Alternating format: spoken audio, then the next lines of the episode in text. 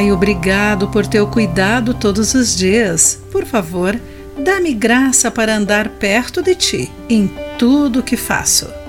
Olá, querido amigo do Pão Diário, muito bem-vindo à nossa mensagem do dia. Hoje lerei o texto de James Banks com o título Protegido.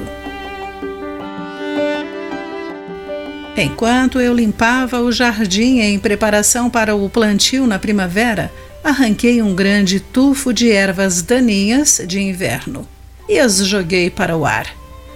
Uma cobra venenosa, cabeça de cobre, estava escondida na vegetação rasteira bem debaixo da minha mão, a apenas dois centímetros, e quase a agarrei por engano.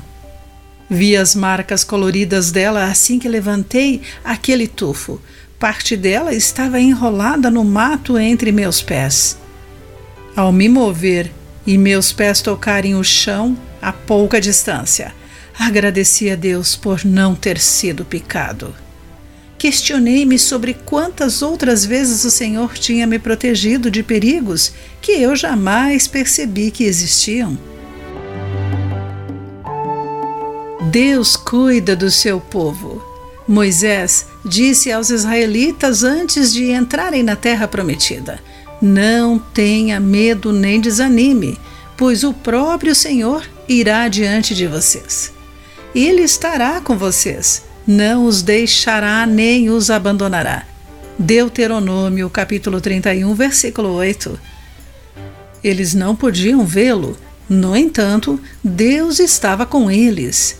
Às vezes acontecem coisas difíceis que talvez não entendamos, mas também podemos refletir sobre o número de vezes que Deus nos protegeu sem que tenhamos percebido. As Escrituras nos lembram de que o seu cuidado perfeito e providencial permanece sobre o seu povo todos os dias.